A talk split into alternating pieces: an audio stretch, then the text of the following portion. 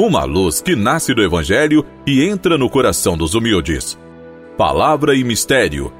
Apresentação: Dom Messias dos Reis Silveira, Bispo da Diocese de Teófilo Otoni, Minas Gerais.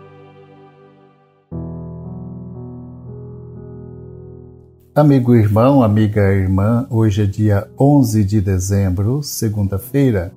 O tema do programa é o amor que liberta da humilhação e da exclusão. Hoje nós celebramos a memória facultativa de São Damaso I, Damaso que viveu do ano 305 a 384. Foi diácono do Papa Libério, a quem sucedeu em, mil, em 366.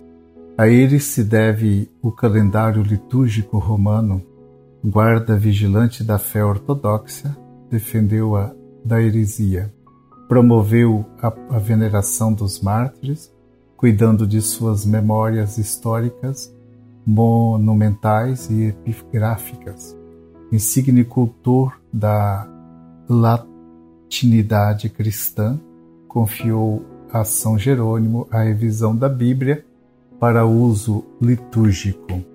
Amigo irmão, amiga irmã, em Jesus, Deus se fez humano, sentindo nossas alegrias e dores, nos libertar de todo mal, comunicando-nos a vida plena. No Evangelho de Lucas, percebe-se como suas narrativas de curas são a expressão da integração dos excluídos no novo mundo do Reino. Aqueles que não ouviam, agora estão ouvindo. Os que não viam, agora passam a vir. Os que não falavam, agora falam. Os excluídos pelo sistema socio-religioso agora participam. Neste sentido, temos hoje o Evangelho de Lucas, capítulo 5, versículos 17 a 26, o qual nos narra um episódio que termina com a cura de um paralítico ocorrido no início do ministério de Jesus. Estando a ensinar em casa, juntou-se uma grande multidão, dentre a qual encontravam-se fariseus e doutores da lei, vindos de longe para procurar saber quem era Jesus e fiscalizá-lo. Enquanto Jesus ensinava, chegaram os homens carregando um paralítico.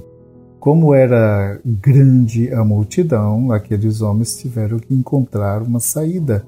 Como chegar até Jesus? Eles não conseguiam entrar. Então subiram ao terraço e, de modo estranho, eles abriram o teto sobre o lugar exatamente onde Jesus estava. Ao descer o paralítico com sua maca, Jesus, vendo-lhes a fé, diz: Homens, teus pecados estão perdoados. Nesta narrativa, o aspecto dominante não é o milagre, mas sim o perdão e a libertação dos pecados que ocorre no contexto de ensino de Jesus às multidões, dirigindo-lhes a palavra. Conforme as tradições da lei, o paralítico era considerado um doente impuro e pecador.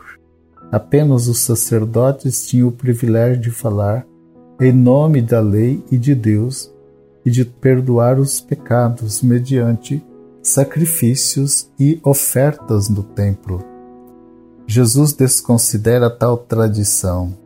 A cura do paralítico é apenas um sinal da realidade maior e interior do perdão dos pecados. Jesus, com sua prática misericordiosa, liberta os humilhados e oprimidos pelo sistema do templo e restaura-lhes a dignidade e a vida. João Batista já havia anunciado o perdão dos pecados com o batismo da conversão à prática da justiça. Agora Jesus, o Filho do Homem, afirma o seu direito de perdoar os pecados o perdão não é ato de poder, mas sim ato de amor. É na comunidade que se vive a reconciliação e o perdão. Que firmes em sua fé, você experimente a libertação e a suavidade do amor de Jesus. Amigo irmão, amiga irmã, o programa está chegando ao final. Espero poder encontrá-los todos no próximo programa. Fiquem com a paz e a bênção do Senhor.